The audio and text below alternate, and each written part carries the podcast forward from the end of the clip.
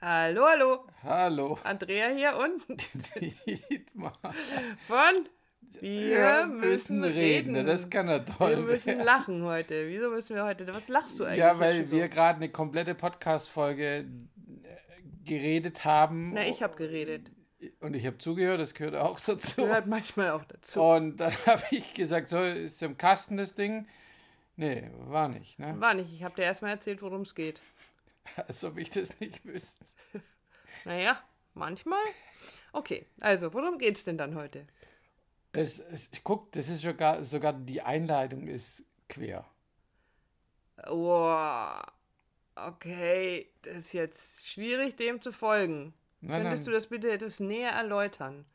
Ja, also wir, wir haben eine Anfrage, eine liebe Anfrage, eine nette, eine offene Anfrage per E-Mail bekommen, ob wir denn auch Paarberatungen mit Paaren arbeiten, die quer sind, die nicht monogam, die polyamorös, die, es muss, guck, jetzt kann ich es doch nicht lesen. Also nein, es kamen eben diese ganzen Begrifflichkeiten vor und dann ähm, tauchten, oder andersrum, dann habe ich geguckt und habe gesagt, oh, jetzt glaube ich, muss ich ja, erstmal. aber was war da noch? Ja, das war aber nicht in der Mail drin. Also das kommt gleich quasi. Okay. Also äh, ich habe gesagt, ich glaube, ich muss das jetzt erstmal googeln.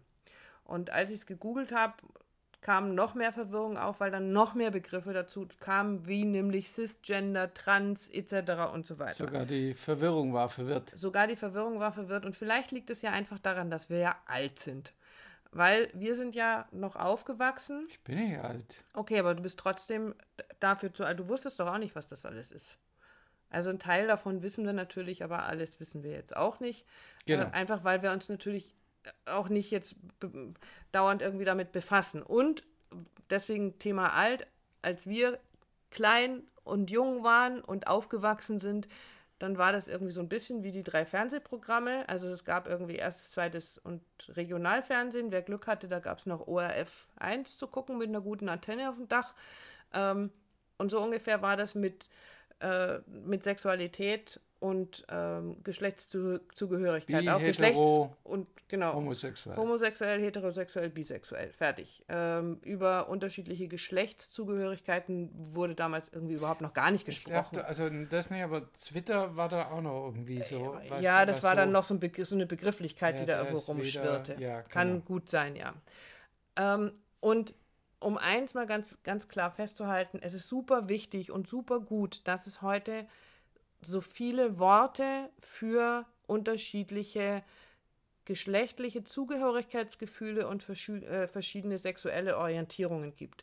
Ähm, wichtig, wichtig, wichtig. Will ich nicht wegreden, genauso wie ich auch der Meinung bin, dass wir ähm, uns einfach an diese Veränderung der Sprache in Richtung Gendern einfach gewöhnen sollten. Dass es nicht mehr Genau. Studenten, sondern Studierende heißt und äh, dass man da überall sich, die Sprache verändert sich einfach. Das hat sie schon immer getan und das ist auch gut und richtig so. So. Aber was ist unser Problem? Also ja, ein Problem. Wir haben ja, wir haben ja die Lösung, die kommt ja gleich. Ja, die Thematik, die dadurch entsteht, das sind so viele Label, das sind so viele Stempel, das sind so viele Schubladen, dass erstens mal das zu überblicken schwierig ist. Und was halt auch passiert ist, dass diese Menschen, wir, ich meine, das liegt uns auch, glaube ich, im, im Blut, dass wir uns zuordnen wollen. Also Zugehörig bin ich, fühlen. Bin Klar. ich Schwabe, bin ich äh, Hamburgerin, bin ich äh, Mann, Frau, äh, äh, Glatze, Träger, Blondine, was ich mal. Ich glaube, das ist, es ist einfach so. Ja? Ähm, was aber dazu führt, ist, dass wenn ich mich irgendwo anders zuordne, dass ich mich abgrenze. Also das heißt, oder und andere damit ausgrenze. Und ich glaube, das ist der Punkt. Also ich glaube, dass, dass es, wir hatten da ja heute Nachmittag schon mal eine, ein Gespräch drüber, eine leichte Diskussion ähm, über eine, eine vorsichtige, leise Diskussion in unserem Stammcafé. So. Dieses Abgrenzen und Ausgrenzen. Ähm, dass ich es sehr wohl nachvollziehen kann, dass sich, ähm, ich finde diese Begrifflichkeiten so blöd, Gruppierungen. Also ich, mir fällt grad- Diversifizierung. Nein, ich, find- mir fällt gerade nichts. Es, es, es mussten sich zu gewissen Zeiten gewisse Menschengruppen zusammentun, die sich gleich gefühlt haben, um auf sich aufmerksam zu machen und um für ihre, sage ich jetzt, für ihre Rechte, für ihre hört sich das Daseinsberechtigung hört sich ja, auch also um dafür, werden, dafür für das, anerkannt zu, anerkannt mhm. zu werden. So dafür einzutreten anerkannt zu werden. Also dafür haben die sich zusammengetan. Feminismus da waren es die Frauen äh, jetzt zuletzt Black Lives Matters äh, die die Farbigen die sich zusammengetan haben um für Anerkennung zu kämpfen. Und ich glaube um was anderes geht es ja diesen ganzen Gruppen von Menschen nicht. Ich will hm. einfach nur anerkannt werden mit dem, was ich bin, wie ich mich fühle, wie ich mich orientiere. Und das ist ja auch völlig richtig und gut so. Es scheint der Weg zu sein, äh, um auf mich aufmerksam zu machen und Anerkennung dafür zu bekommen.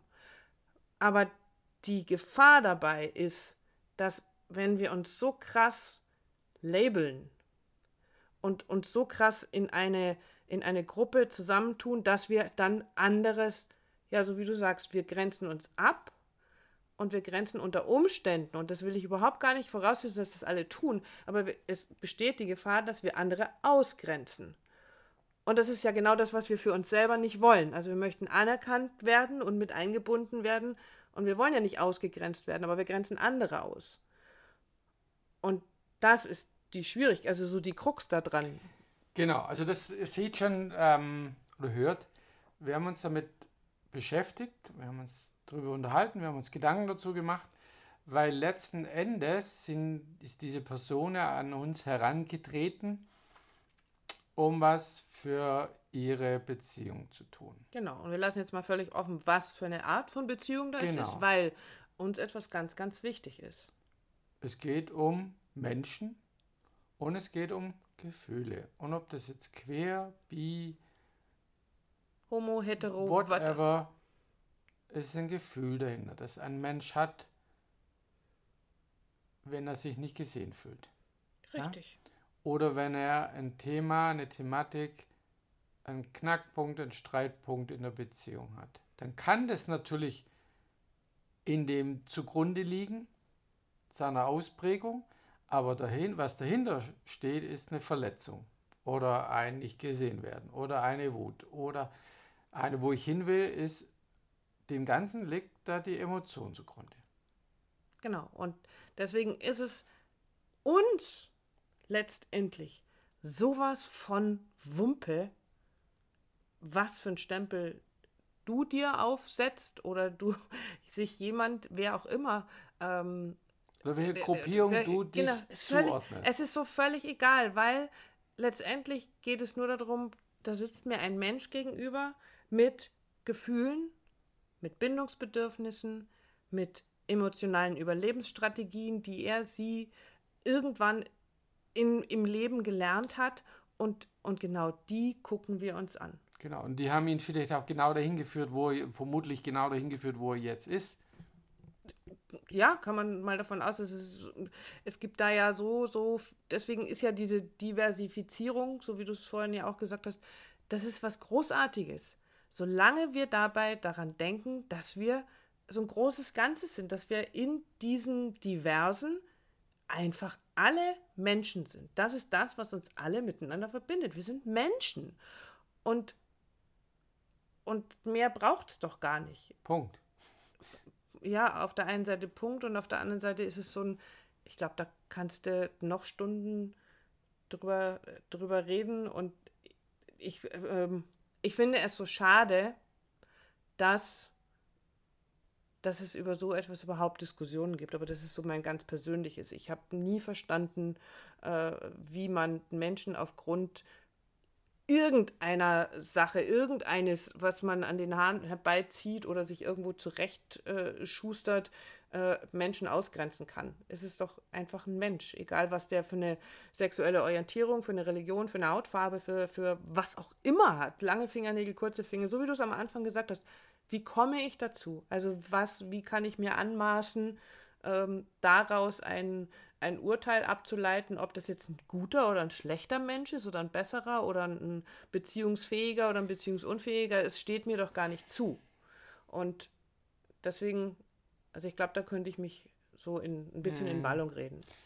Ja, auch da haben wir gestern schon drüber geredet, dass ähm, ja ganz oft eine eigene Angst dahinter steckt, wenn mir etwas begegnet, das ich nicht zuordnen kann. Weil es dir fremd ist. Weil es mir fremd ist und dann ähm, reagiere ich, agiere ich entsprechend in der Ablehnung, in der Ausgrenzung. Ja? Thema Homosexuelle als mhm. Beispiel. Mhm. Die hatten ja oder haben, hatten, haben ja auch eine, eine schwierige Zeit, mhm. mussten für Rechte einstehen und dass das okay ist und nicht als Krankheit oder sonst irgendwas eingestuft wird. Ähm, aber die dem Ganzen entgegenstanden, waren natürlich Menschen, die verängstigt waren.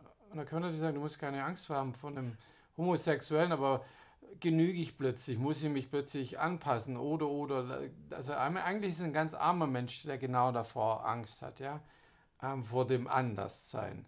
Und natürlich so ein Label zu haben, macht sicher nicht einfacher. Also ich bin da auch nicht zwiegespalten, aber ich sehe, wie immer, ich sehe beide Seiten. Mhm. Ja?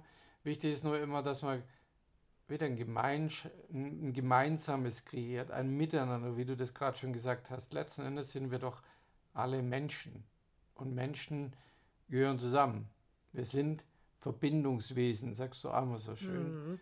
Und genau dem liegt das Ganze zugrunde, inklusive der Emotionen, die Gefühle, die halt das eine oder andere pushen oder eben zurückhalten.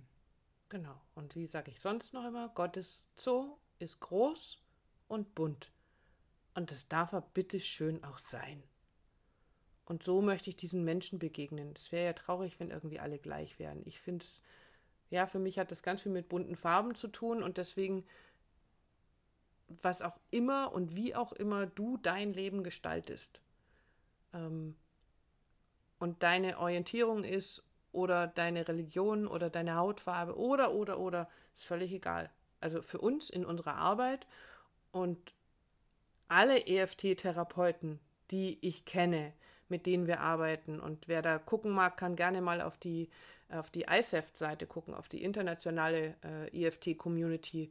Es ist etwas, was da ganz, ganz wichtig ist, immer wieder darauf zu achten, dass wir allem gegenüber offen sind. Und natürlich kann jemand für sich entscheiden, hey, das ist jetzt vielleicht eine Lebensform, die ich nicht so mitgehen kann. Mhm. Und deswegen bin ich vielleicht, so fühle ich jetzt, fühle ich mich A, nicht safe damit und bin ich vielleicht auch die falsche Ansprechpartnerin, wenn jemand zu mir kommt, der eben sagt, hey, wir leben in einer nicht monogamen Beziehung, ich hätte aber ganz gerne eine, eine Paartherapie bei dir, ähm, dass dann jemand sagt, ja, ist jetzt nicht unbedingt das Beziehungsbild, das ich so favorisiere, deswegen lass mich da lieber raus, aber es gibt genügend von uns, die in dieser Richtung einfach so komplett auch offen sind und auch das wieder dieses ich kann anerkennen, ich kann respektieren, aber ich darf niemals verurteilen.